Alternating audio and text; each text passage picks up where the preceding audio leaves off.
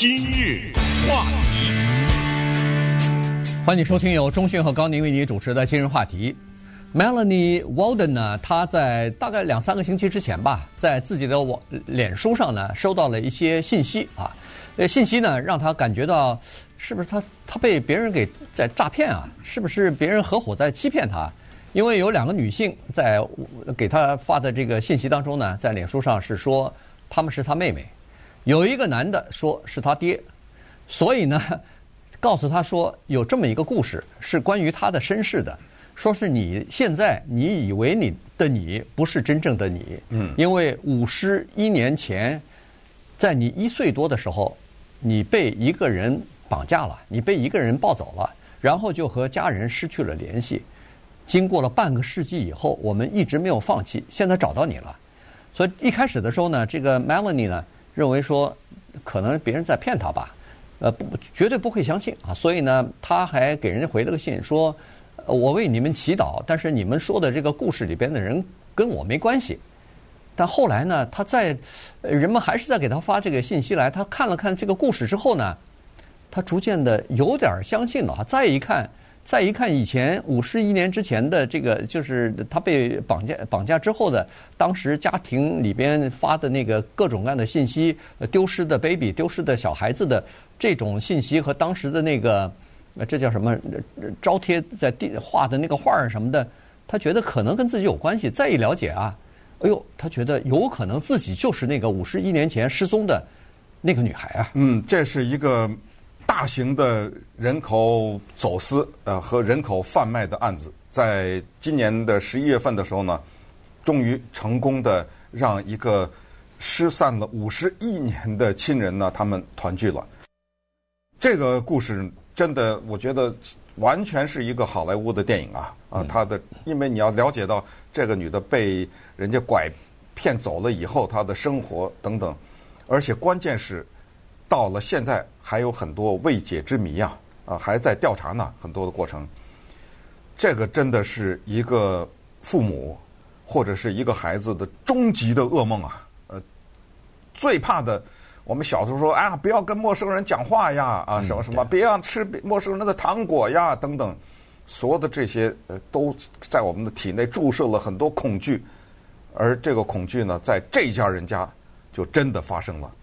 那是一九七一年的八月二十三号，德克萨斯州，二十二岁的女青年 Alta，她那个时候呢，因为没有受过大学的教育啊，没有什么很好的收入，就在一家餐厅里面呢做服务员。那年纪轻轻的时候呢，她已经做母亲了。这一次她要去上班，她要把孩子呢托管给别人。这个孩子在她的生活当中。是一个拖累，我强调“拖累”这个字，你等一下你就明白为什么非常重要。于是他就想找一个人帮他看这个孩子，他就到报纸上去看广告，就有人在报纸上做广告，说我提供带孩子的服务。那是一九七一年呐，哪有国际网络啊，对不对？好，他就找了这个广告以后，他就给那个人打了一个电话。说哦，听说你帮着人看孩子啊，多少钱呢？怎么算呢？等等啊，就对方呢也是一个女性，就跟他聊起来了。聊的过程中呢，对方那个人说啊，你放心，我呢住在一个蛮大的房子里，我有很大的后院，而且啊，我这个后院里同时看好几个这孩子呢，好几家人的孩子都在我这儿，我的工作就是看这个孩子。那么，Alta 二十二岁的 Alta，她正好有一个十八个、二十一个月吧，啊，是二十一个月大的一个女儿叫 Melissa。她说：“我这女儿二十一岁，二十一个月啊，这样我呢把她带到餐厅里去，你到餐厅里接她，把她接回你家，咱们在餐厅里呢交换。”那么这个女的说：“我是什么原因？她没没有办法来到这个餐厅啊？”可能是距离啊，还是怎么样？反正他说哦，这个我不太方便。那么当这个女的说她没有办法来这个餐厅的时候呢，那么 out 这个妈妈就说：“行吧，那这样吧，你到我住的地方，我那儿呢，我跟另外一个女的，我们俩不是合租嘛，合租一个地方。我把孩子托给我的同屋的那个女的，你从她手里拿过去。这个女的就来了，就到了他的那个同屋的那个人那儿，把这个孩子接走了。一九七一年八月二十三号，然后五十一年过去，这个妈妈就再也没见到，直到五十一年以后。对。这个孩子接走了，你想，一九七一年在德克萨斯州，他那个 Fort Worth 就在达拉斯旁边哈。这个太那个时候，要不就是社会治安太好，要不就是人们太轻易的相信别人。他没有见过这个所谓的保姆，就让这个保姆把自己的孩子接走了。他也没意识到这里头有什么圈套，有什么问题。坦率讲，他就真见了也没办法。嗯，是吧？对，但是，就是那个人，这他至少他知道有一个人长得什么样。对，我知道，就是说你至少可以让向警方提供一个信息。对，至少你这这个做母亲的，你应该有这样的一个警惕吧？至少是这样哈。但是现在，现在我是想象不出来还有这样的情况会发生啊。呃，现在不能大意啊，不能大意。不，我的意思是。我现在想不出一个母亲在不认识一个人的情况之下，会把一个孩子交给这个陌生的人，就是不是陌生了，见都没见过的一个人，这是不可能发生的。在现在这个社会，你如果发生的话，那就你就百分之百等着噩噩耗传来啊，就基本上是这个情况。那个时候他没意识到任何的问题，下班以后再等等等，哎，这孩子怎么不不回来了？呃，这这个这个人怎么不把孩子送回来了？这时候他急了，就到警察局去报案去。报案以后，警察马上就赶快查，一问三不知，他啥都不知道。然后这女的见过没有？什么送到哪儿去？接到哪儿去？没人知道。所以这孩子等于是人间蒸发了。于是他就开始找啊找啊，这个警察也开始找，找不着。这时候呢，警察警方还担心说，会不会是你自己做的这个？把孩子伤害了，甚至是把孩子谋杀了，你报个孩子失踪啊？对，这就是刚才说拖累。对，因为因为他变成最大的那个嫌疑犯。嫌疑人，对，这孩子找不着的时候，一般人们都会想，你最后接触的是谁啊？就是你啊。对，你你说了有一个人，你又没见过，这好像不符合常理啊。这个跟是这个大家脑子里头的这个概念不一样啊。他也蒙受了很大的这种屈辱了，等于是这个有理说，这个简直说不清啊，无法说清啊。对，自己的孩子失踪了，当然是由于他自己的粗心大意，或者自己运气不好。可是问题，自己还被别人怀疑说可能是嗯凶手，可能是嫌疑犯。后来这件事情就是他心中的痛啊。到了刚刚才说的是七一年，到七七呃就是还过了几年之后。嗯孩子一直没有消息，后来他们在这个伤心地没法再待了，于是就从德克萨斯州等于是搬走了啊，搬到了伊米诺州。但是搬走以后就一直没有放弃寻找孩子。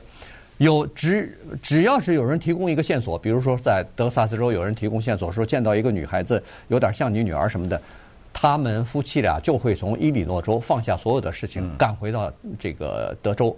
去 跟着这个线索去查找，但是后来他又他后来又生了两个女儿一个儿子哈。后来他们的孩子说，每当父母亲从德州回来的时候，人们就看到他们脸上的失望，一次一次的失望。多少年来就没有任何消息有关于他们失踪那个女儿。我们试想这样一个情景，那个在报纸上做广告的人，就是一个罪犯呐。嗯。他那个广告就是鱼饵啊，在这钓鱼呢，在那儿，他就等待着人家把孩子托给他，同时也说明，当他拐走了这个孩子之后，他也得知道卖给谁啊，嗯，对不对？对，说能天啊，我拐一孩子，我我不知道卖给谁呢，对不对？所以这个背后是有一个看不到的网络，悄悄的在这儿运作着。他把这孩子卖了多少钱，你知道吗？后来才发现，五百块钱。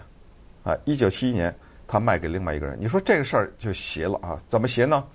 到今天没抓到那个登广告那个人，啊，不知道这人是谁。花了五百块钱买孩子的那个人没有犯罪吗？百分之百犯罪啊！你拿到这个孩子，你就知道这个孩子一定是别人家的孩子，对不对？怎么会有一个人卖？当然也可能他也被骗了。可能一个女的说：“这是我孩子，我我不要了。”你，但是这也。哪能私人这么转手法啊？对不对？对就是我的孩子我卖了，我也不能这么个卖，哪有这样的一个卖孩子的买卖孩子的市场啊？大大家谈好价钱，一手交钱一手交货就完了。所以这个才是让我们不寒而栗的地方，就是在我们不知道的这个地下呀，存在着这么一个网。这个网就是他知道怎么拿到这个孩子，他通过登广告啊，通过什么，他还知道卖给谁。呃，就像是有些人去到。博物馆偷了名画，或者到什么珠宝店抢的珠宝，你也知道怎么出手啊，对不对？呃，他有这个渠道，所以这个非常可怕。接下来咱们看看，一个二十一个月大的女孩子，当被拐了以后，又被另外一个人花五百块钱卖以后，咱们看看她是怎么长大的，这一辈子过的。今日话题。欢迎您继续收听由钟迅和高宁为您主持的《今日话题》。这段时间跟大家讲的呢，是一九七一年发生的一起拐骗了这个呃婴儿的这样的一个案子哈。这个到上个月十一月份的时候刚刚破案。那么刚才说过了，这个呃 Melanie 不是被或者叫 Melissa 哈，应该叫 Melissa。现在的名字她 Melanie，但是后来这个原来她失踪的时候，这个名字是 Melissa 啊，呃 Melissa Highsmith，她。这个呃，过的一个非常悲惨的生活吧，应该算童年的时候就受到虐虐待，也显然就是买了他的那个人家对他并不好，对他非常的糟糕，所以呢，他在十五岁的时候离家出走了，为了寻求更好的生活，但是他既没有受过什么好的教育，也没有任何的生活和工作的技能，所以后来你看啊，现在就知道根据这个。呃，德克萨斯州警察局的这个报告就发现说，实际上在他年轻的时候，曾经三次被警方抓获啊逮捕，每次都是因为在街上卖淫。他自己后来也说了，他说我没有任何的生活技能，生活只有靠出卖肉体了才能养活我自己，离开家了已经。所以呢，这段时间他是非常过着非常凄惨的这个生活。后来又好几次结婚，他生孩子呢？对，结婚都不成功，全部。至少是前两次是离婚的，在这段期间生了三个孩子，每个孩子都被人给领走领养了，他养不起啊，但是又把这孩子生下来了，领养不起，好，所以呢就过了这样的一个生活。后来他这个变成了虔诚的基督徒，然后终于后来他说有了新的生活吧，就是呃这个开始在快餐店里面打份工，然后同时呢给人家清做做清扫清扫，就是等于是。呃，清洁工吧，啊，就是帮别人家里头打打打扫卫生，帮教会里边打扫卫生什么的，就靠这个生活。那这个案子怎么破的呢？这个要看我们现在的 DNA 的技术啊，现在是突飞猛进了。对，不过说到刚才他卖淫啊什么，这个我们刚才还在说，这个简直是叫做噩梦上的噩梦啊，对，对不对？